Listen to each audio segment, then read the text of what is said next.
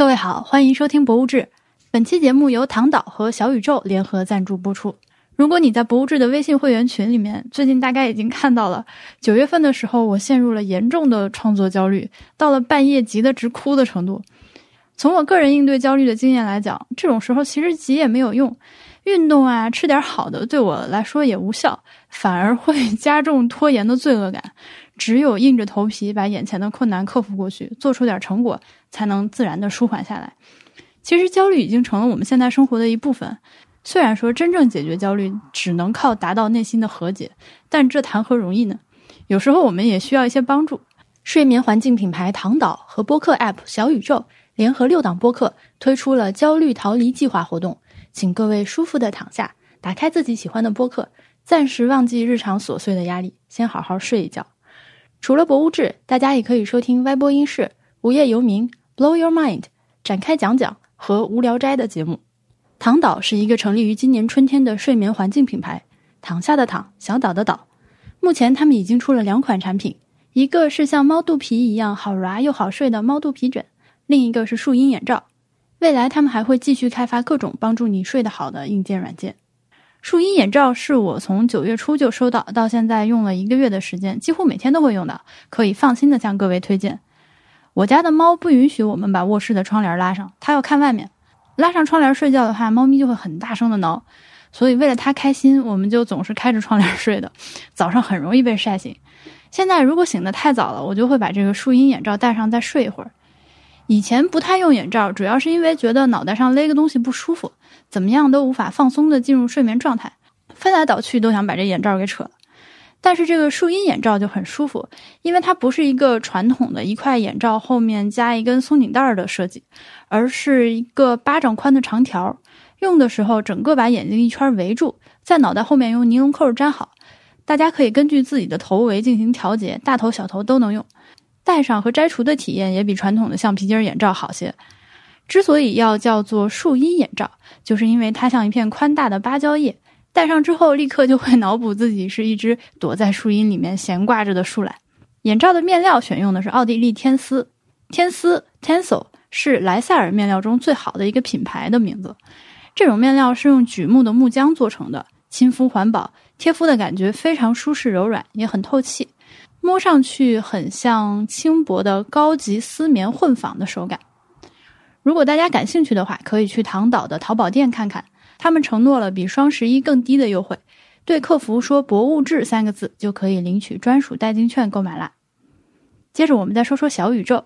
相信我们的听众已经对它不陌生了。对于很多播客重度用户来说，每天听播客已经成了日常生活的一部分。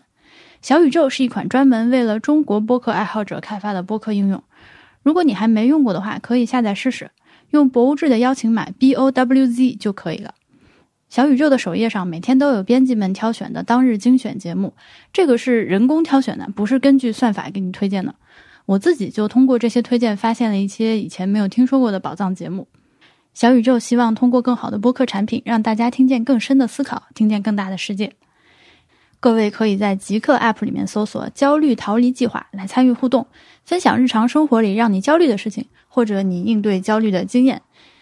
毕竟运动这种事情对我没用，说不定对你来说就特有用呢。参与互动就有机会获得唐导和小宇宙准备的睡眠产品和播客周边。祝大家戴着树荫眼罩，听着小宇宙上的播客，都能舒舒服服的睡个好觉。再次感谢他们对本期节目的联合赞助。咱们这期节目呢，有一位新的嘉宾，嗯，谢先生，谢柏芝同学。首先，首先我要强力给大家推荐他的播客，叫做 未命名播客。对，现在这个未命名播客已经更新了两集了。大家好，我叫谢柏芝，是一个我的专业是建筑历史和建筑遗产保护，然后我也是在这个领域内工作。我们的那档未命名播客呢，就是我和我的一个硕士同学，我们两个一起搞的。因为实在不知道叫什么，就就起了这个名字。目前的想法是聊一聊我们，至少是我们两个人的毕业论文。所以现在更了两期节目，其实都是我自己的毕业论文。我的毕业论文写的是明十三陵的陵间，就是在明朝的时候那些守陵的宦官使用的一些建筑。对，大概是这样的。就可能可能有一点无聊，可能有一点无聊，并不并不，因为就是纯粹干货输出就非常的恐怖。这个其实有点类似于像蒙台莎利也是，嗯，当你做一件工作的研究做了好几年之后，呃，这个时候。来做一档播客，把自己之前所有的这个专业的知识积累，而且是经过梳理的知识积累，一下子输出出来，一般来说都是很好的节目，不必不必妄自菲薄。谢谢谢谢。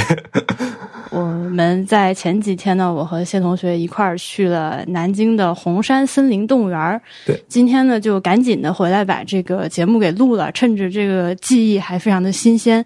呃，南京红山动物园是我目前在国内看到的唯一一家让我觉得好、喜欢，甚至有些感动的动物园。一洗之前在 其他动物园抹眼泪的那个悲惨的回忆和创伤。对，所以今天会是一期，我觉得应该是一期非常开心的节目，能跟大家报告一下参观动物园的经历。呃，我们是十月四号的下午去的动物园呃，南京红山森林动物园呢，你听它的名字，可能觉得它会在就是城市很远的地方，旁边一座山上，对吧？呃，其实我虽然在南京生活了一段时间，我之前一直不知道，原来这个森林动物园就离我家那么近，就开车十分钟之内的地方。它其实是在南京站，就南京火车站玄武湖旁边的那个站的呃北边。紧贴着火车站，是可以说非常核心的一个地方，而且它很神奇的是，作为一个市中心的森林公园的面积居然还那么大，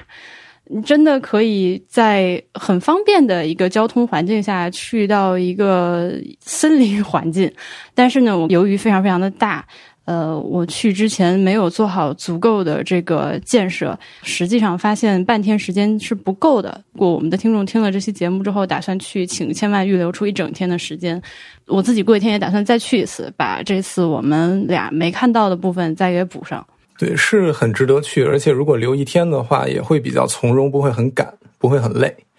因为其实我去过南京很多次了。然后我这一次去，其实有点有点不知道要去哪儿。然后前一阵儿那个动物园园长在一席上的演讲很火嘛，我也看到了，所以是想了一下要不要去。但是一看他那个位置在市中心，然后一想到他最近这么火，所以就很担心他人很多，所以。本来是没有打算去的，再加上国庆假期，对，再加上国庆假期就很害怕人很多。但事实上，我们去了，发现没有想象中那么的恐怖。至少我今天去北京动物园转了一圈，至少跟北京动物园比起来，它的人并不算很多。就是在门口，就是很神奇，它在门口是不用排队的，基本上你买了票，其实就可以直接进去了。可能也是因为它园区足够大，所以很多观众进去之后也能被迅速的稀释掉了。对，应该也有这方面的原因。然后这个动物园是在一个山，怎么说，在山上，在它叫红山嘛。然后我稍微查了一下，这个山呢，它一九五八年大炼钢铁的时候是用来开矿了，所以它不仅是一个山，而且因为开矿的原因，它会有一些所谓的悬崖峭壁，就是会更陡峭一些的地形，所以它的景观其实。我觉得是很丰富的。然后六二年的时候，他们要筹建公园，变成红山公园，就开始植树造景。然后到九八年的时候，动物园建设完工开放。所以它就是它这个地方，除了它自己是一个山，然后因为开矿的原因有很多丰富的地貌。然后它之前做公园的时候进行的那些植树活动，也给它带来了一个很好的基础。所以在里面，其实你的感觉是。这不仅是一个动物园，也是一个公园，就是你的感受是更丰富一些的。我我我也简单看了一下，南京之前在玄武湖上的灵州有一个动物园，那个是南京市动物园。九八年的时候是把玄武湖上的那个公园就给并入到了红山森林公园。玄武湖上那个动物园从那之后就没有了。然后红山动物园，呃，其实在这之后一直有进行不断的这个改造，尤其是在沈志军园长他上任了之后，就进行了更加大刀阔斧的改革。呃，和我们现在去网上查到他刚开园的时候一些场馆的设置就有很大很大的变化。先说回来一些比较基本的吧。如果大家要去这个红山动物园的话，呃，首先我刚说了，你要最好预留出一天的时间，然后呢，大家可以提前在网上把票买好，呃，也可以现场买了，就都可以。如果你有南京，对，可以现场买。如果你有南京的公园年卡的话，可以刷年卡进去。呃，如果是提前一点买的话，是三十八块钱，现场买是四十块钱。呃，整个过程还挺快，挺顺畅的。里面也有可以供你休息、吃饭或者买杯咖啡的这个地方，所以大家可以自行决定要不要呃打包点干粮带进去都可以。然后我看到有人在里面那个支了帐篷，呃，并没有工作人员出来制止什么，所以应该还是可以的。大家也可以根据自己的这个出行的需求去考虑要不要带点什么草地毯啊之类的东西在里面 chill 一下。而且它门口既有肯德基也有麦当劳，所以选择很丰富。嗯，是的。呃，至于说小孩儿这个动物园，肯定小孩儿是它的这个观众人群的非常核心的一部分。呃，但是就像我们刚刚说的，由于它人流量整体来说还好，呃，孩子们，呃，也可能是因为我最近越来越喜欢小孩了，就并没有觉得那么烦人。对，呃，是，总总的来说，参观体验还是很不错的，就你又安心，对，挺好的。对，你会很安心。它在市中心，然后各种基础设施都有，厕所也比较足够。呃，那我们其实进馆了之后呢，我一进去看到第一个呃景点，就是参观动物的这个点的时候，一下子就眼前一亮，觉得哇，就名不虚传。果然，现在大家在网上，因为红山动物园最近很火，大家都在夸它，就果然大家夸的是有道理的。呃，我们首先来到的呢是这个狐猴岛。它是，嗯，进园了之后，在你面前先有一片小小的湖，然后湖中间有个小岛，小岛上就住着一些马达加斯加的狐猴。就大家如果看过马达加斯加那个动画片的话，你就知道那个酋长就是两个黑眼圈，然后背后一个背后一个黑白条纹的巨大尾巴的那个玩意儿，就是狐猴。首先你能看到它们非常的活跃，非常的活泼，一点都没有你知道有些动物园里面动物无精打采的。呃，一副生无可恋的样子，比如说闷在那儿的样子，那些动物。呃，对，就这狐猴简直简直太活泼了，在外面蹦来耍去的，嗯，那个互相抢抢水果。呃，然后这个狐猴岛专门在岸上。做了一块观景平台，这个观景平台离狐猴的距离也非常的近，你可以肉眼看清楚它们的动作和一些细节。当然，如果你带了一个这个望远镜的话，效果会更好。我后来回来看了一下卫星图，这个湖的面积比我想象中要大，然后这个岛的面积比我想象中要小。但是其实你在现场看的时候，你觉得那个岛挺大的。那我理解因。这个原因就是它岛上布置的很丰富，所以你会觉得它很大。然后再加上它那个观景平台是设置在湖的东边的，是一个稍微凸出来，然后往湖里走了一点的一个平台，所以你和那个岛的距离在那个地方是更近的。边上也放了一些展览，然后好多人主要都是聚集在那里去欣赏的。嗯，他也给出了我这个红山动物园的标牌和呃那个说明牌，我觉得也是可以表扬一下的。首先，它至少没有像我之前在看到很多动物园里面直接把动物标错的这样一个情况。呃，它不仅没有标错，而且是比较详细的那个介绍了这个动物它的特点和生存习性，以及它的这个保存现状和在动物园就是什么时候来的我们这儿，然后在动物园里的保育情况都有一些介绍。所以我当我看到这群狐猴在非常自由快乐的岛上蹦来跳去的时候，立刻我就。心里觉得踏实了，特别开心。对，然后还有两只那个大的鹈鹕，一对鹈鹕围着这个岛一圈一圈的在那儿转圈游泳，就像行星绕着太阳一样，一圈一圈一圈。他们也很自在的样子。对。然后呢，接下来其实就面对了一个你作为游客需要选择的情况，因为这个动物园，大家如果去看它的这个地图的话，它的这个造型。有点像个蝎子，总之不是一个规整的造型，你没有办法在这个动物园里面有一条完整的呃回旋的这个通路让你走下来，就肯定是要走回头路的，在这个动物园里面，呃，但这个也没有办法，因为它是依照这个红山动呃，它是依照这个呃山势来修建的一个动物园，可能没有那么完美，所以我们这次其实就选择了往。我们就选择了往东边走。离开了狐猴之后，接下来我们是到了熊猫馆。哎呀，这个熊猫馆我们可要真的是大夸特夸一番，特别好，特别好，真的特别好。首先，它不需要额外的收费。对，北京动物园，你今天去有特意再看一下熊猫馆吗？我去看了北京动物园，我之前以为，比如说它门票是五块，然后熊猫馆再收二三十的样子，但是我今天去发现门票是十五，熊猫馆只要五块，所以，所以我我我首先对我自己的人生产生了很大的怀疑，就是我妈带我去了那么多次动物园，为什么每次都不多花五块钱带我去看看熊猫呢？就是我还以为它很贵，但其实并没有。应该也是因为熊猫就想看熊猫人实在太多了，嗯，多收点钱作为一个价格上的这个这个筛选吧。但其实这五块钱其实并不会影响到什么。然后，而且北京那个熊猫馆是离门很近的，所以几乎基本上游客一进去之后就都去熊猫馆了。所以门口有多少人，你在熊猫馆基本上也就看到多少人。北京的熊猫馆，我已经真的是很多年前，还是上大学的时候去的，所以我印象已经不深刻了。你可以说说看吗？北京的熊猫馆它有两个馆，一个馆叫亚运熊猫馆，一个馆叫奥运熊猫馆，所以大家可以知道他们大概是什么时候建的了。它是一片，它把一片地围起来，中间有两个建筑。你从入口的地方进去之后，先到的是亚运熊猫馆，这个馆。给我的感觉是比那个奥运熊猫馆要更好一点的，就是我会觉得它的设计更走心一点。但是因为年代很早，所以基本上人都是在室内，就是人进到室内里面，然后从室内的一个大玻璃里去看熊猫的。那个熊猫也没有在野外活动，它也是被关在室内的。但是它在室内也做了一些景观上的营造。嗯，让它不至于那么的枯燥，并不是说一个水泥池子，然后熊猫在里面，它里面也搭了一些架子什么的，然后。呃，应该是一个玻璃一个空间里面放了一只熊猫，我有点记不清了，回头可以就是发照片给大家看一看。当然没有办法跟南京的熊猫比，因为南京的熊猫实在太活泼了，可能因为他们生活的条件也特别的好。然后北京的熊猫基本上就躺在那儿。在这个亚运熊猫馆里面，它会有一些展示，但是它的展示不是很有逻辑的，就是它逻辑性不那么强，就是这边来一块，那边来一块，会有一个标本，有一个骨架。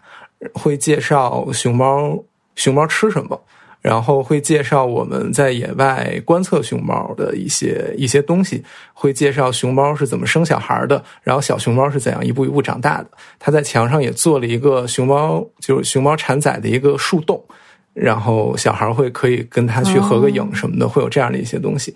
这个是亚运熊猫馆，而且它那个天花板上布置了很多的星球。我也不知道他为什么要布置那么多星球，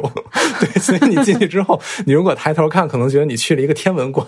但其实边上是熊猫。然后这个馆里人也会相对多一点。到了那个奥运熊猫馆的话，啊，这个亚运熊猫馆是只有一层的，然后是你从这头进那头出就完了的。然后你出去之后，大概就是那个奥运熊猫馆。那个奥运熊猫馆就是一个，在我看来有一点敷衍的两层的玻璃楼。然后熊猫它的活动不是在野外的，但是它那个场馆是在室内的，有一个大的玻璃棚子把它罩起来了。但是这个玻璃棚子边上就是户外的它的活动场所，所以你既可以说它是连通的，也可以说它是隔断的。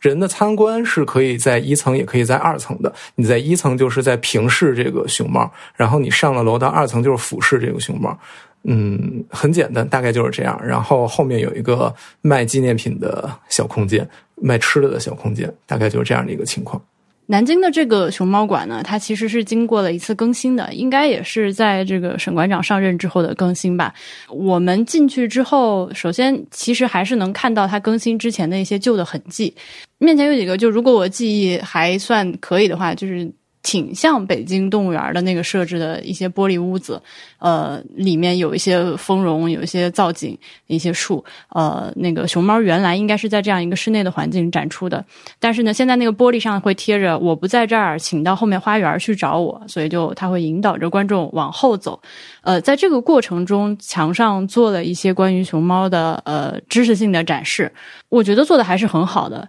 你不要去纠结它的这个排版上的这个美观啊、字体什么这些东西就算了。但是你看内容是，嗯，它比如说熊猫的分类，就我以前不知道熊猫其实分两种，呃，它们各自的它一天的习性，包括吃什么、每天的作息、现在保育的状况什么的，都有一些介绍，我觉得还是比较清楚的。对该说的都说清楚了。哎，对，顺便说一句，就是如果大家对于熊猫真的很痴迷的话，你可以，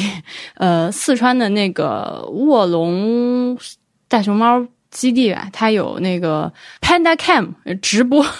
就是你如果愿意的话，你可以二十四小时盯着熊猫看。然后你看完了这个呃展览的区域之后，往后走就一片开朗。它其实红山动物园的熊猫馆是一个很好的利用了野外环境的一个展示。就熊猫它本身是在露天的呃场地里面活动的。参观者和它之间的距离也可以说非常的近，非常近。呃，甚至等对到第二个熊猫的时候，我们离它的距离也就是个五米。嗯，差不多看的对，看的非常非常的清楚，它的一举一动，而且的这个熊猫就像刚刚博志说的，它们就是很活泼。见到第一只熊猫，它自己愣了一下之后，突然开始狼奔屎突的在里面 飞速的奔跑，然后你就听到 旁边的这个观众就惊呼：“哦，原来熊猫跑起来这么快，什么什么之类的。”动如脱兔，动如脱兔，真的是。然后有一些细节也能看得很明显，比如说有一些树。呃，上面是用我猜想应该是亚克力或者是塑料之类的罩子给它罩了一下，就为了防止这个熊猫爬上这个树去。因为就这些树的位置，如果你观察一下，就会发现，就这些树如果熊猫爬上去往下蹦的话，它会它可以越狱。所以，呃，对，就是能爬的树就让它爬，不能爬的就用这种方式控制了一下。那么从第一只熊猫到第二只熊猫的这个通路上，其实设置了一个商店，这样也挺好。一方面是有效的利用了这个通道的空间，然后也能那个拉动一下动物园的收入。因为红山动物园是比较特殊的，它是一个自负盈亏的动物园，就它必须要靠门票对和一些这样的东西来赚钱养活自己，养活动物。我想插一句嘴，就是它那个商店是相当于是横亘在第一只和第二只熊猫之间的。然后你如果不进这个商店，其实是可以从商店外面绕过去的，相当于你就错过第二只熊猫了。当时。就在那安排了一个保安大叔，拿着喇叭说：“里面可以看熊猫，里面可以看熊猫，就像一个工具人一样。”我觉得如果他不喊的话，我看到那么多人，然后这边有一个商店，我可能就绕开了。但是是真的，你穿过那个商店之后，然后在那个区域里面的那一只熊猫，其实也非常的可爱，也是也是也是不容错过的。但是如果没有那个大叔的话，我可能真的就错过了。他给我们表演了吃竹笋，我以前没有这么近距离的看过熊猫吃东西。对对对对，那个他吃竹笋的方式非常的 specific，他是拿起这个竹笋的细的那一头，然后从根儿上往前吃，咬一口之后，把竹笋里面那个鲜嫩的，就是 edible 的部分吃进嘴里之后，把竹笋外面那个皮儿就吐了，就嗑着吃，有点像吃。有点像吃甘蔗，嗯，啃甘蔗的那个样子，从从尾巴往尖上这样嗑，我我就看着他开心的嗑了好几个，而且而且他嗑的飞快，就是唰唰唰唰唰唰唰，然后那个东西就吃完了。我们其实离开它之后往上走，还有第三只熊猫，第三只熊猫的这个呃，它的这个展示的区域也非常的舒服，它是直接利用了一个天然的小山谷，树木呃上面都包了防止它越狱的这个东西。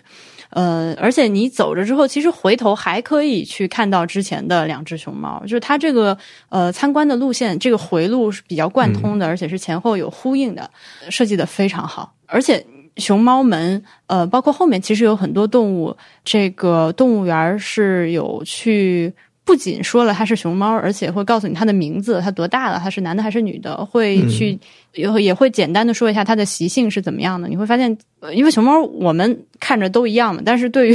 饲养员来说，它每天朝夕相处，其实是真的是每一只应该是性格都很不一样，也就长相也很不同的。就类似于你如果家里有宠物的话，你肯定知道我在说什么。所以动物园也会把这些呃更加。所谓嗯人性化的这些东西，这些信息分享出来，我觉得还是能够很好的帮助观众去 appreciate 这个动物，然后可以和它更快的建立起一些连接吧。是这样的，就是我理解，提供这些信息给人们，相当于是把动物和人放在一个比较平等的地位上面去。就是你看，它不是说你在看一个另外的一群。东西或者一群动物一样的，它也是有名字的，它也有它自己的性格，有自己的那一些信息，和我们是一样的一群生命。这样的话，你去看它，可能就会带有更多的嗯生命的那种平等的眼光和平等的理解。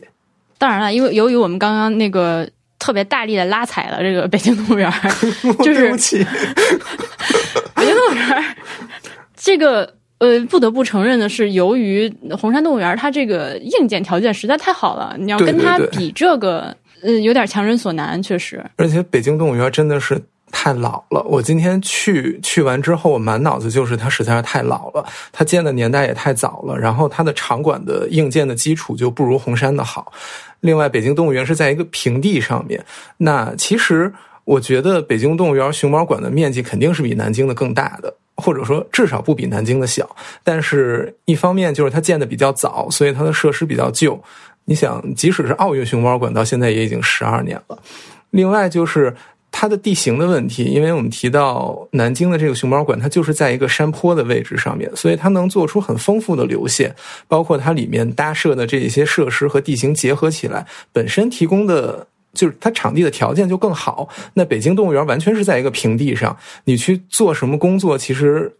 都是你在创造一些东西，而不是你在利用它既有的一些东西，这个难度就会更大一点。所以。当然，我也不知道是不是我今天去的时间不太好。我大概是十点半、十一点那个时候，然后我去了之后，反正北京的那几只熊猫就啊就这样躺在那儿，然后就是一副不愿意动的样子。但是咱们去南京的那几只熊猫还都是很活泼的，一直在一直在动的，在架子上爬什么的。对，时间这个是非常有可能的。呃，举个例子，我之前在节目里面。呃，可能我们听众都已经听烦了。那个蒙特利尔的 Biodom，我说了无无数次。那个，因为那个地方我也很喜欢，我大概前后去了能有五六次吧。嗯，其实每次你在一天的不同时间去那个不同的动物，它的活跃度是完全不同的。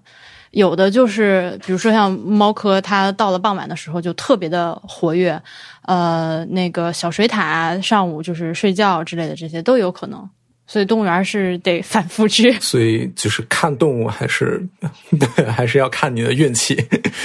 它对，但你要长期观察，呃，也要看运气。然后我们离开了熊猫馆之后，呃，后面有一个就是细尾獴展示区，这个地方就很妙，它是一个。这样，我我们先解释一下这个这个馆的平面的形式吧。它那个细尾萌主要的展示区其实是户外的一片草地，然后这一片草地是在中间的，然后人的参观是绕着它转圈的。那绕着它转圈的一半是在室外，一半是在室内。然后那个室内的，嗯，比如说，假如说室内的那部分在北边的话，那个细尾萌它住的那个窝其实也是跟那个室内的展厅是结合起来的。你在室外。它那个活动的草地的底下有一个洞，然后你可以钻到那个洞里，到中间去。它修了一个玻璃金字塔，你到金字塔里站起来，相当于你的脑袋是在它那个草地的上面的，你就露了一个头，然后你就可以以一个比较平视的视角去观察这些细微梦。你离好远，其实就可以看到这个玻璃金字塔，然后会看到里头有很多人，大概是这样的。就运气好的话。很有可能这个细尾萌就在你面前活动。这个视角不仅是平视视角，而且就是细尾萌视角。对，因为他们平常就是在呃离土地哪怕站直了，也就是个三十公分离地的这个高度去往外看的。嗯，非常的好玩，让你一瞬间能体验一下这个小动物第一视角。另外，刚刚那个博志说他查了一篇论文，上面有一有一小段关于这个隧道的介绍，也特别的逗。你要不要给大家念一下？他说：“那个在南京红山动物园细尾萌馆的空间设计上，除去正常的参观通道外，还增加了一条辅助的参观通道。利用沙砾堆高了地势，底下埋了一个水泥混凝土的通行管，形成了一个下线的通道。那这条通道呢，让一个正常成年人通过的时候需要弯着腰过去，而且通道里的光线明显暗于场馆外部。这样游客在充分体会细尾萌生活习性的同时，也可以。”敦促游客快速的通过，防止滞留。这就对于我这个个子来说，通过其实已经有点艰难了。对于你来说，就真的要蹲蹲的很低才可以过去，太太难了。对，嗯，接下来的接下来我们应该是到了狼谷。狼谷，对，顾名思义就是养狼的地方。这个沈园长在他的那个演讲里面也提到了，他演讲里还放了狼谷改造之前的照片。那个之前的样子，其实就和我看到的其他动物园里面的呃狼舍很相似，就特别的可怜。因为我们大家知道，狼它的这个习性，它是族群，而且它需要一个很大的面积去 roaming，呃，它才会比较舒服。毕竟说人家是个狗也不太好，但是你知道，它它需要它需要很大量的户外活动。呃，之前像我看到的其他动物园里面，包比如说像南京的这个海洋，就是也是在紫金山上南京海洋世界，它里面就养了几只狼。那个狼完全是一个纯室内，没有任何自然光线的情况下，在一个小小的玻璃房子里面，一圈一圈的转，一圈一圈的转，一圈一圈转。我我当时真的是看到他们的时候，无法忍住自己的眼泪，特别的可怜。你养条狗，你都知道，你每天要出去遛它，而且对对，然后它就一直在这个环境里面，一定是身心都受到了巨大的压力的一个状态，就。就就我看动物被关在一个很小的地方，我就会想到我自己，因为我其实是一个愿意出去溜达的人。然后我一天，比如说今天我很开心的话，我一天能走个十二十二公里左右吧，相当于就是你如果在北京的话，你绕着颐和园的昆明湖走一圈这么大的一个活动范围，我一个人我一天可以走这么远。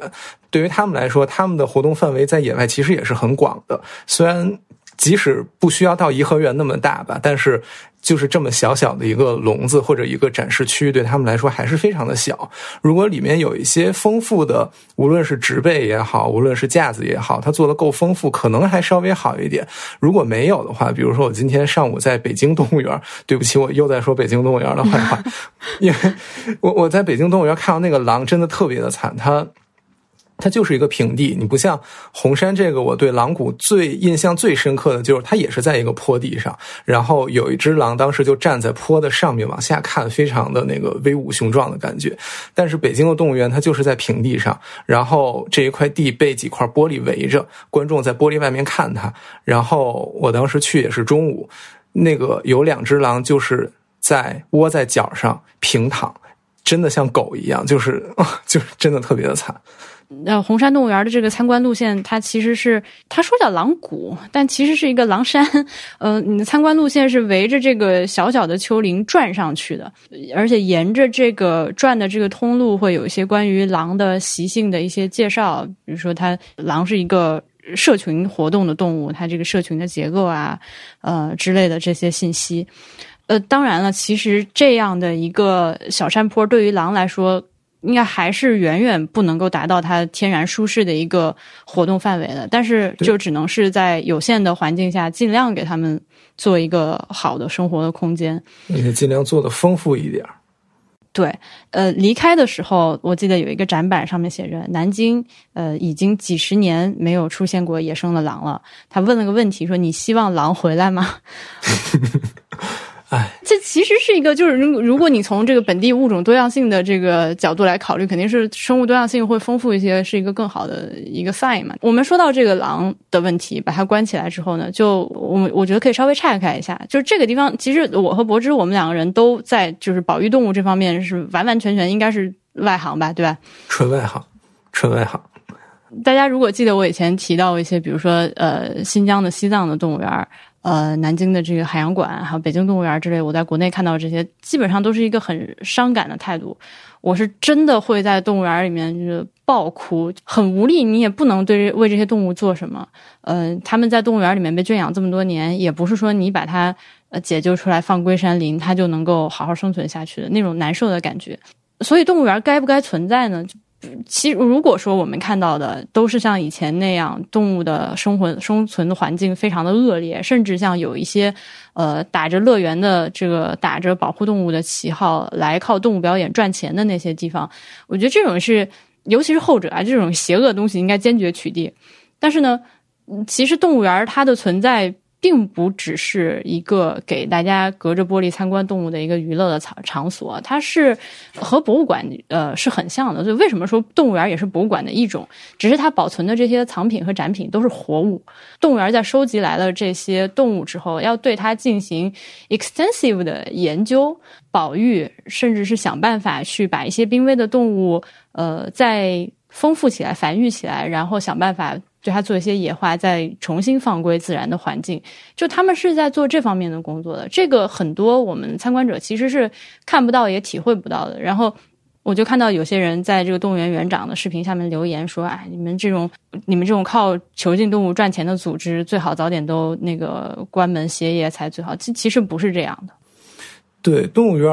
我理解它科普或者公众教育只是它的一个部分。嗯，它更重要的一个部分，可能真的是。怎么说？更好的了解和我们相关的这些同样是地球上的生物，去更多的了解他们的信息，去更多的认识他们，然后从而也能更好的认识我们自己。然后包括我们对它的保护，对于环境的保护，对它的野化也好，其实也是一个一个怎么说呢？一个一个尊重他们，也尊重自己的一个一个角度吧。然后刚才你提到的那个像。呃，怎么说？像像展示一样的，或者像那个乐园一样的，对他们进开展什么表演呀什么的事情也很有意思。我在知网上找到了一个，应该是刚开园的时候的一个文章，就叫《南京红山森林动物园》。它这篇文章配了五张图，其中有两张图都是和。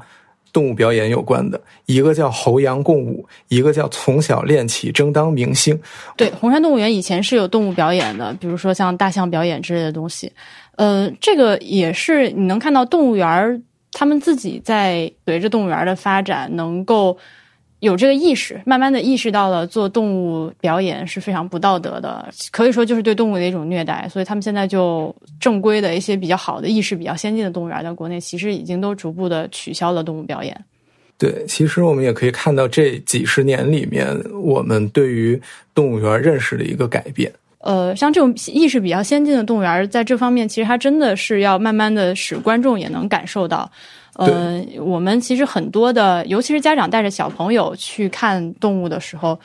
去想到动物园的时候，真的会一下子先反映到动物表演之类这种东西，他不会意识到这个事情有问题。这个一方面有专业的人士，他不断的想办法去想要进行动物呃进行动物保育，但另一方面观众的教育还没有跟上。对，所以也咱们也不能就是一竿子打死，说所有的动物园都没有存在的意义，都都应该早点关了才好，不是这样的。他们是在做着对非常有益的一些研究的啊。当然了，这个红山动物园呢，呃，其实我们当时在里面就看到了一些非常奇怪的地方，比如说它有一个叫宠物园的东西，呃，然后呃，还有它的这个两栖动物馆，嗯。如果说网上说的信息是准确的话，这两个地方都是外包出去的，然后到现在都还不能成功收回。所以，其实我们进入那个两栖动物馆的时候，能明显的看到里面的环境一下子就和外面的外部就不一样，不一样，还挺老旧和压抑的。对我没想到它是外包出去的，我以为只是它在一点一点的做改变，还没有改到这个地方。对我，我也当时是这么以为，但回来查了一下之后，我看到呃网上的信息是说它是外包出去，但这个我不能百分之百确定的说啊，如果我说错了，对不起。但，不管怎么说，这个两栖动物进去之后是能明显的感觉，嗯，气氛不太对，还是一个比较。陈旧的展示方式啊，就是墙上是一排这专门用来展示爬行动物和两栖动物的这些箱子，然后和一些鱼缸、水缸之类的。最可气的是，在两栖动物里面居然有只海豹。对，这海豹虽然可以在陆地上，也可以在水上活动，但但它是哺乳动物，这并不代表它是两栖动物。嗯，就一只非常可怜的在角落里的一个展柜里。希望希望这块儿能够被动物园早日收回，早日改造，也给这些动物们提供一个更好的环境吧。但是我也有一个困惑，就是我今天也去了北京动物园的两栖动物馆，它那个两栖动物馆最早那个建筑是七十年代设计建造的，然后当时还上了建筑学报，但是它近年应该也有一次改造，改造之后仍然是。就那种玻璃箱子嵌在墙里面，然后动物的空间小小的，所以我不知道是不是就是是不是这种两栖动物那种不大的、比较小型的两栖动物的展览，是不是这是一种通行的办法？这样是不是也是比较适合他们生活的？我不知道。可能是因为它们虽然都属于爬行动物或者两栖动物，但是每一只需要的这个生存环境、温湿度啊什么都有很大的区别，所以要区别对待每个单独去设计，不能把它们放在一起，更也也不可能给它们造一个更大的环境，让它们去在里面活动。嗯，比如说像呃博物志的另外一位嘉宾王汉阳，呃，他是一个爬行动物爱好者，他自己也会去在家里养。他养了一只蓝蛇石龙子，好像还有一只蜥蜴吧，呃，都是这样一个比较小的一个呃箱子在里面饲养的。对我，我后来出来的时候安慰自己，就是汉阳家的那个箱子不会比北京动物园的更大，所以这件事情应该不会有什么问题，应该还好，应该还好。这里插入一段剪辑时候的补充，我就这个问题去请教了一下汉阳这个爬行动物爱好者。他说，如果环境控制的好的话，是挺人道的，因为爬行动物对于空间的需求比较固定，和哺乳动物不同，空间太大，爬行动物们反而会紧张。然后我给他看了一些我当时拍的爬行动物和两栖动物生活的这个环境，他说这个环境在国内其实已经算可以了，除了不好看，该有的都有，没啥大错。嗯，至于为什么爬行动物这块是外包的，他说一般都是，所以这个我还挺意外的。他说国内的绝大部分动物园的爬行动物都是外包，而且经常会在爬行动物里面放海报，完全不 make sense。猜想可能是为了放点可爱的动物吸引注意力吧。当然了，我们都觉得在爬行动物馆里面放只海豹一点都不可爱，特别特别的可怜。至于为什么外包，当然就是创收了。然后我们去了，呃，出从这个两栖动物出来之后，我们去了猫科动物馆。猫科动物馆呢是声名在外，我已经听无数的这个朋友跟我提起过，他说非常好，一定要去看看，很好，没有拉胯。就是在这样一个高期待的情况下去看了之后，依然是呃非常的觉得非常的 impressive。我来说说我的印象，就是进去之后先是室内，然后再走到室外。在室内里面有很多的，一进去应该是一张地图吧，我如果没记错的话，然后它会标有哪些动物在什么什么样的位置，然后进去之后会有一些嗯科普性的内容，介绍一下这些动物大概的一些情况，然后它的呃，它在室内是可以可以看到动物的，是隔着玻璃的吧，如果我没记错的话，然后你会看到一个很凶猛的凶猛动物在你的面前不远的地方。室内的部分我印象也不是很深了，主要还是室外，依然是一个和自然紧密结合的一个有坡的一个一个地方，然后做了一些装置，然后有一个天桥，就是它一个圆圆的铁丝网做的那样的一个通道，这样他们可以从上面从这个区域走到另一个区域。然后我记得当时那里面躺着一只金钱豹。它室内的室内这个区域一进去就是第一只豹子的这个展示区域的时候，我就觉得这个和蒙特利尔那个呃展示加拿大山猫的那个展区非常非常的相似，里面的丰容做的非常的复杂。呃，你知道猫它是很喜欢藏起来。而且很喜欢伏击的，它一定要躲在一个什么东西后面偷偷看你，它心里才舒服；以及它需要俯视你，它心里才舒服。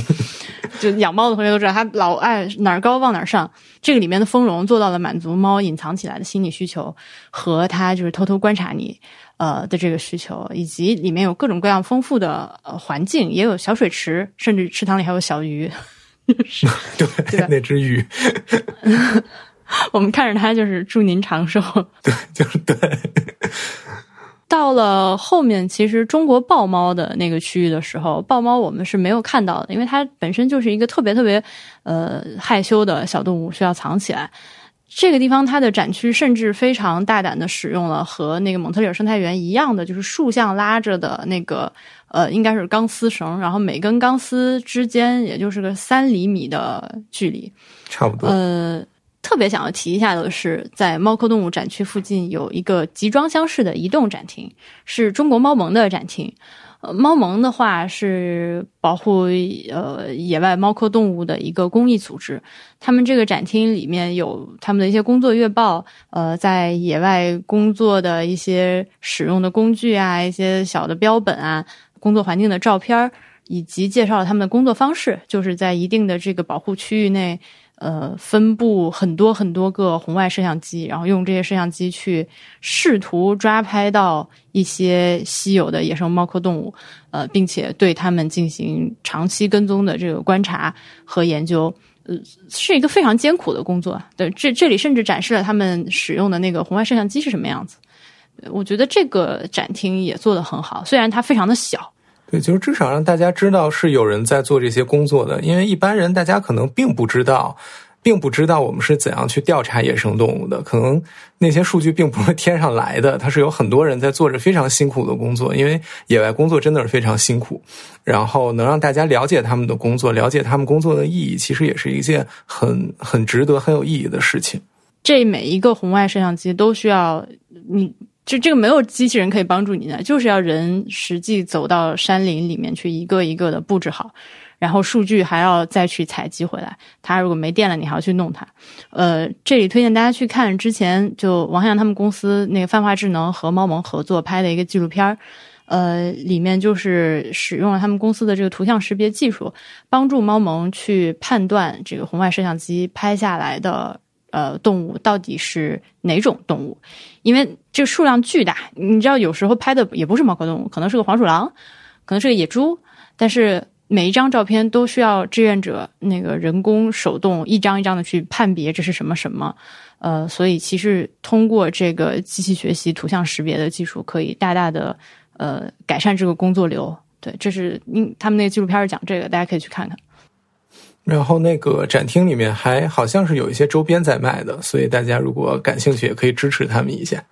兔孙抱枕什么的。其实到这里的时候，已经接近动物园闭馆的时间了。所以我们到了那个星星馆的时候，其实基本上已经快闭馆了。当时这个星星馆里面是完全没有灯光的，对，非常昏暗。呃，我听到很多参观者进来之后，当然包括我自己，其实就是第一反应都是这里面怎么这么黑？为什么连个灯都不开？但其实我们俩当时想了想，我觉得应该是为了尊重动物的生活节律。它天黑了就是天黑了，因为在动物的这个生活里面不应该有电灯这个事情。而且它室内的话，就是人的地方摄像头是有天顶的，然后两边那些动物住的地方，其实它是有天光的。所以动物那一块会更亮一点，然后人这里面不点灯也对，就像就像婉莹说的是尊重它的一个自然的节律，你没必要为了人的参观给它照的灯火通明的，也非常的那个什么。对，那这个时候就很讨厌，因为有些参观者他里面因为昏暗，所以他拿手机在那晃，那个把那个手电筒打开，就在那儿照着那个星星的脸的看，就非常的烦。就我说了两下之后，就后面后面就就你没有办法挨个去阻止。就是去当警察的感觉，自己就是。对，这段呢，园长的演讲里面也提到了，就是动物园几只黑猩猩腥风血雨的宫斗故事，就大家可以去看一下。所以我不知道我们当时看到的那只小黑猩猩是黑豆啊还是憨豆，反正就是一只小豆子小猩猩，它一个人。我一开始看到它的时候，真的觉得哇，好可怜。我我真的脑补了一个非常非常悲伤的故事，我当时真的全程非常悲伤。他就在一个黑暗的农舍里面，自己抱着一块床单玩一块布，对，一块单子。而且它那个地并没有土或者并没有什么东西垫着，它有一些木屑之类的东西，但那个是一堆一堆的。然后它在的地方更多的其实就是一个水泥地。然后你就看见在一个非常昏暗的室内，一个很孤独的小黑猩猩抱着他的床单在那个地上爬来爬去、蹭来蹭去的，真的特别的悲伤。那我想，我们应该是由于这个当时的光线环境 营造出了这种悲戚的氛围。应该是环境，环境对这个是有加成的。可能他跟他爸妈在一块儿的时候看着还挺好，就是正好被我们赶上这个可怜的状态。呃，后面我们发现，那个好像所有的星星都有一块这个毯子或者布。我我猜测，他可能是大家知道，有些小孩就是有那个 safety blankets，就一定要。抱一个充就从小抱着一块布，这布上有自己的味儿，他抱着就安心。或者是有一个什么小布，那个毛绒玩具之类的，就有些小孩就是一定是要抱着这个东西才才安心的一个东西。我猜是这样的一个效果吧。嗯，我们当时因为去的比较晚了，所以没有看到这些灵长类动物在室外活动的样子。对对对，咱们出来的时候其实绕过去了很大的一片。里面有非常丰富的这个高低错落的树和一些吊环、一些藤蔓，我只能幻想，呃，希望下次去的时候能看到他们开心的在里面游荡的样子。对，如果如果在外面看见他们在一个野外活动，然后光线更好的话，那个感觉应该会完全不一样。最后呢，我们还经过了大象馆，但是大象馆当时大象都已经回家了，呃，晚上对下班了，停止营业。南京的这个大象馆呢，它是土地的、沙地的，而且据园长介绍呢，他们会用一些挖机之类的，呃，如果这个地已经被大象踩的过于的密实了，他们会特地去把它翻土翻松，呃，刨出一些坑，堆砌一些小丘，让这个呃大象可以有一个更丰富的场地，并且头顶上做了好几个大叶子造型的遮阳棚，你还记得吧？嗯，记得特别大。对，说是因为南京的夏天实在过于炎热，如果说大象就是在室外没有遮阴的东西的话，对它来说就很痛苦。呃，这几个大的树叶子下面还做了喷淋的这个装置，就是大象可以去下面冲凉。我当时看的时候，哇，好感动，好感动。就虽然他们是 living captivity 吧，但是还是尽量的去把他们的这个生活做得好了一些。以及还有一个我觉得很有意思，可以跟大家提的一个细节是，这个红山动物园他们会把动物的粪便和一些可降解的这个森林，就是枯枝败叶这些东西，呃，收集起来，呃，发酵。我作为一个“发酵”这个词听起来很奇怪，好像做吃的，就是呃，去沤肥，呃，做出这个有机的肥料。并且呢，他们在八卦洲，就是南京的八卦洲，还有一片自己的这个农田，就是循环利用了起来，去种植了一些饲养动物的一些饲料啊、水果啊之类的这些东西。这个这个可以说非常先进了，这个做法。就他说，大象拉屎就很恐怖，一天能拉一个半我。我的天呐，我算了一下，太可怕了。就所以以前他们没有用这个装置的时候，就这些粪便就找个地儿就就埋了，嗯，就完全的浪费。而且你知道，就是这个甲烷那个它自己沤起来之后，其实很危险的，有可能会起火、爆炸什么的。所以很多学问在这里面，然后这些东西其实都是我们不注意就会错过的一些东西。对，所以说动物园。为什么说我就特别喜欢这个红山动物园？是因为我不仅参观体验非常好，它激起了我对动物园的兴趣。就我决定以后再去哪儿，如果还有动物园，我要去看看了。我要鼓起勇气去看一下。那你得做好心理准备。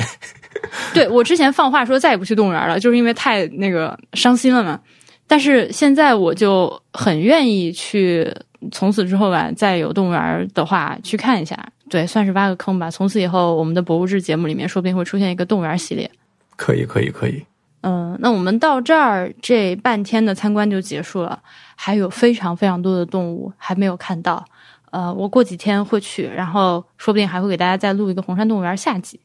嗯，如果大家有什么问题。呃，和希望我帮你们去观察的东西，也可以通过邮件或者是各种评论的方式来告诉我。我带着问题再去参观一次。你还你还有关于动物园有啥想补充的吗？哦，我想到一点，就是咱们最开始提到的那个狐猴岛，它那个岛本岛。嗯，因为我今天去北京动物园，会注意到北京动物园里面有一些也是以这种岛的形式出现的，但是它并不一定是在湖里的岛，它可能是人在外围参观，然后动物活动的场所和人的场所之间有一个沟，它挖了一个沟，把动物和人隔开。那除了在人这边加一个防护网或者玻璃之外，它还会在动物活动的那个岛的周围围上一圈。呃，木头做的栅栏或者是钢丝之类的东西，但是那个狐猴岛的周围其实是没有的，所以这样其实给人的感觉会更好，然后可能给动物的感觉也更好。当然，这个可能也说明狐猴它的确不会游泳，就不会跳，对，不会跳到那个鹈鹕的背上然后跳出来，所以他们是不需要这个东西的。哎，你连这个都替他们想到了越狱方式？对啊，可以两级跳，刚好就可以跑出来。这个动物园因为它比较大，所以其实是有这个电瓶车的服务的。但因为人很多啊，电瓶车也不太开得起来。我我想，如果是我下次去的话，可以试一下坐坐电瓶车，看电瓶车体验如何。因为它确实很大。对，而且除了大以外，它还有上下坡。其实那个爬那个山挺累的，那个坡还挺陡的。所以对于一些有需求的这个观众的话，有电瓶车的服务还是挺好的。而且它电瓶车是一个就是循环的通路，能够把整个动物园里面都照顾到。呃，除此之外呢，就是我还想大家去的时候可以观察一下红山动物园里面的一些可以说装饰吧，或者说是一些细节，比如说路上它会有一些动物的脚印，呃，如果是小朋友的话，就可以让他猜猜看这个脚印是什么动物的呀？我们一会儿就是能能看到这个动物什么之类的。这种在不同动物的这个生活的场馆附近，也会根据动物的特点和习性做一些装饰。比如说那个狐猴，狐猴的观景平台后面就有一个小凳子，那个凳子后面竖起来一根大大的狐猴尾巴。就是既可以休息，也可以自拍。对，所以你可以去 cos 狐猴。对，就这种小心思的地方，处处都有，就挺好的。那我们动物园就先给大家报告到这儿。最后还想问问，你在南京还去了其他地方吗？这次？嗯，我这次在南京去的地方，一个是我本来想去。明孝陵来着，但是我走了五分钟之后，发现人实在是太多了，然后我就原路折返了，沿着那个城墙根底下有一个琵琶湖还是什么梅花湖，我忘了是叫什么湖了，那个地方走了走，然后那个地方有一段，呃，城墙的豁口，大概是上个世纪末因为洪水被冲开了，然后他们在那个地方发现了洪武年间更早的明城墙的遗址。在那个地方做了一个展示，但是很遗憾，我不知道为什么它没有开放，所以我只能隔着玻璃去大概看一个大概。然后它边上有一个水关，那个地方你是可以下去看的，大概就是城墙底下有一个槽，水原先是从那个地方进城的，但是后来被堵上了。然后另外就是最后一天我去了那个最后我最后一天去了抗日航空纪念馆，在紫金山的北边。应该是就着之前的那个航空烈士公墓，在边上修了一个，修了几个展厅，应该是四个展厅，玻璃的展厅，做了一些相关的展示。然后你看完展览之后，可以去看一下那个墓园现在的状况。我们先说展厅吧，展厅它是就造型非常的航空，对，四个玻璃的飞机翅膀一样的东西。呃，对，呃，三角形的，对，三角形那个。对造型的一个建筑，展厅的话，其实呃，我觉得不太夸得出来。我想想看怎么说。你一定要夸吗？反正我觉得我当时一脸迷惑。展厅做的挺一般的，里面有非常非常巨大的提升空间。我觉得，对于你如果想要粗略的了解一下这段历史的话，还是有一些帮助。尤其是对照今天的这个国际形势看呢，也很有意思。嗯，这个航空烈士是一个非常国际合作，这个国际主义精神在这个里面是占了很大的篇幅。中间也强调了一些这个这个大家联合起来反法西斯的这个战斗友谊的精神。我觉得它的内容其实很感人的，就是这一些故事，包括。嗯，大家一起来反法西斯的合作，包括外国人来中国提供的帮助，它的内容是很感人的。我去看后面有一段是一个，呃，当时来中国的一个美国老兵，然后跳伞之后被中国人救了，救了之后他后来。年纪很大了之后，还好几次来中国，然后去看望当时救他的那些人。其实这些内容都是很感人，但只不过这个展览真的是有一点迷惑，尤其是在它有四个展厅嘛，一二三四，在那个三号展厅和四号展厅里面，我真的觉得自己从哪个地方下去我都走反了，我不知道它那个正确的流线应该是什么样的，所以就的确是还有很大的提升空间。啊，里面有一个飞机还挺震撼的。有好几个飞机是吧？有好几个展厅里面有一个，然后外面好像还有两个，那个还是挺那什么的。公墓那边的话，就它真的就是一个纪念碑公墓，气氛非常的庄严肃穆。你对建筑其实会和灵谷寺应该是一套的感觉，还还保留着那个国民党当时立的那个石头牌坊上面的青天白日旗也都在。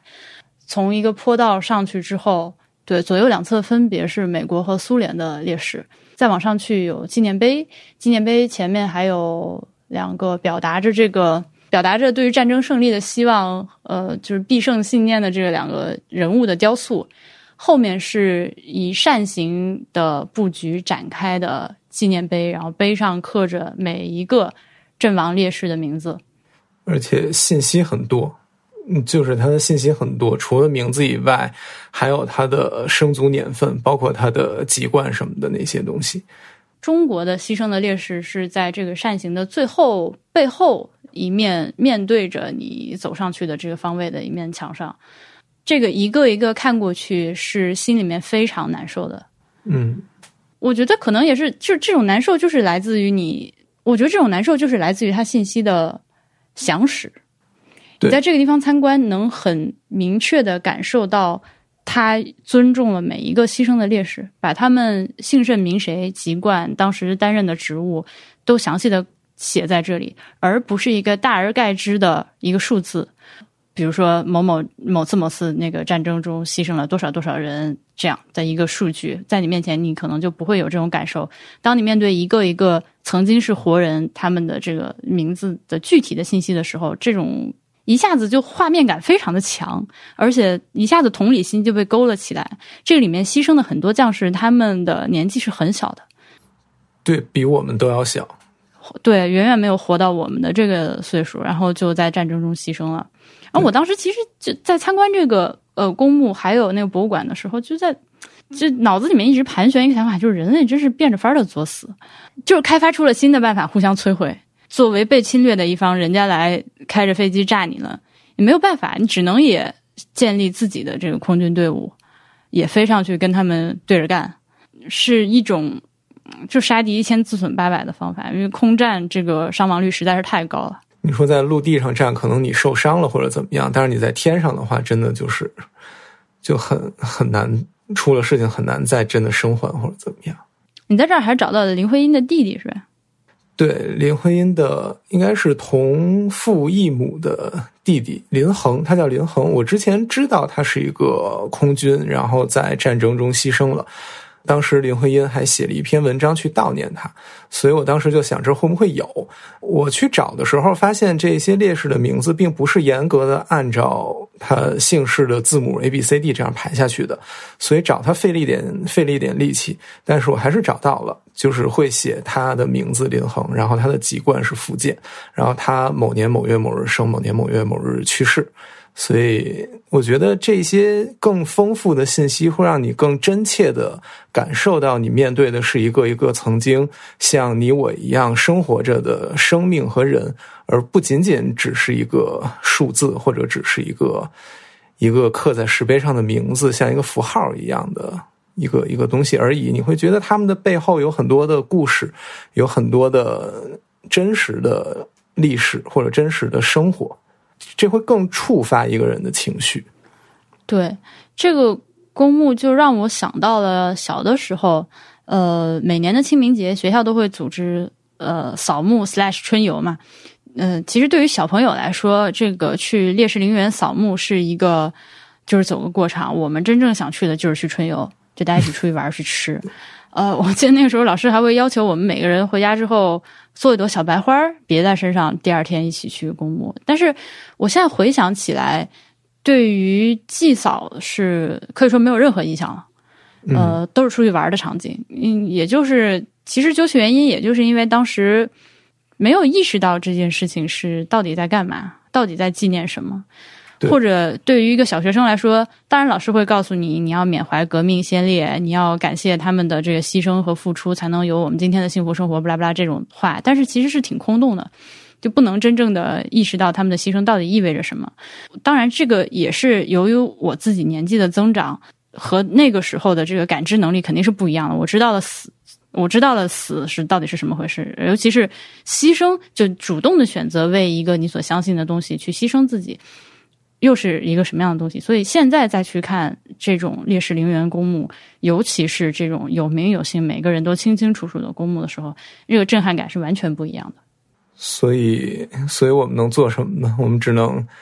在在二十一世纪的第二个十年里面，期待这个世界能一直和平下去，不要再永远很真的不要再不要再有这么多鲜活的生命离开我们，太让人难过了。呃，这个航空烈士公墓是我其实。经常经过的一个地方，嗯，也是最近终于第一次进去了。呃，我想以后有机会的话，应该也都会经常去一下。而且当时我们在里面的时候，是看到有不少人祭拜，呃，是有不少那个祭拜的人留下的鲜花的。嗯，我这次去也看到了一束。对对对，我那天去有好几束花呢，分别摆在不同的地方。嗯。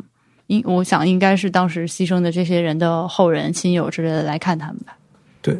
落在了一个有点沉重的地方，是不是应该往回挽救一下？我们怎么挽救一下？嗯，哦，我还去了城墙。我从那个航空烈士墓出来之后，就从坐公交到那个九华山公园那个地方有一个可以上城墙的地方，然后就上去一直走到了鸡鸣寺那个附近。非常惊讶的发现，那个城墙上有汉服出租这件事情，这个是我在北京没有见到过的，五十块钱一个小时，然后会有很多妹子去租汉服在那儿拍照。我觉得，就是这件事情已经就已经发展到了这个程度，也是挺挺好玩的。九华山，你你到那个塔边上了吗？我一五年第一次去的时候，经过了那个塔。然后这次我沿着城墙走，就没有近距离的去看那个塔。但是我发现这个塔周围它做了好多的建设呀，好像盖了好多那个宗教的建筑。对，是的，塔里面据说是玄奘的舍利。哦，那怪不得它叫三藏塔。嗯，一九四二年二月二十三号，日本人高森隆介在大报恩寺遗址附近修建神社时挖出的，挖出了玄奘的头骨。呃，是被日本人挖出来的。然后挖出来之后，他们就想那个独吞全部运回日本去。但是当时经过了，经过了就是当时南京市民的这个非常强烈的抗争和反对之后，是留下了一部分在国内。呃，现在大报恩寺也有，另外就是三藏塔里有一块，当然日本也还是有一块还是两块来着。怪不得，因为这个塔。我刚才查了一下，这个塔是一九四四年建的，它的塔的样子和西安的那个兴教寺塔，也就是玄奘木塔是非常像的。我之前不知道它里面埋着玄奘的舍利，我还在想为什么在这个地方要盖一个仿唐的塔。那现在这件事就解释得通了。其实这个三藏塔的呃玄奘顶骨舍利，它没有埋在地下，它直接是放在了一层。能放在一层吗？呃，对，站在那个一层往里看。就一层的正中间就有一个石台，石台上面放着一个匣子，就在那个里面，理论上就在那个里面。对，这还挺神奇的。这块儿也还蛮推荐大家，尤其是南京市民们，那可以周可以周末去晃晃。这九华山上面，嗯，天气好的时候溜达溜达，风景还不错。然后有一些非常迷惑的现代景观，比如说，呃，我记得有一个公厕叫飘香公厕，什么鬼？这我前天在芜湖看到一个公厕叫听铺公厕，也非常的赞。这个名字大家都在厕所上做文章。我记得你之前说那个什么牛首八厕，然后每个厕都有自己的名字，为什么？太奇怪了，净化一下这个污浊之地。好吧，那我们那个这一期关于呃红山动物园的节目就给大家录到这儿，非常非常感谢大家的收听，也再次感谢唐导和小宇宙对本期节目的赞助。大家可以在极客 App 里面搜索。逃离焦虑计划来参与互动，分享自己日常生活中让你焦虑的事情，或者是你应对焦虑情绪的经验，有机会获得唐导和小宇宙准备的猫肚皮枕和播客周边。大家也可以在淘宝搜索“树荫眼罩”，找客服说暗号“博物志”，就可以领取专属的代金券，下单购买这个非常非常舒服的眼罩了。好，那我们拜拜，拜拜。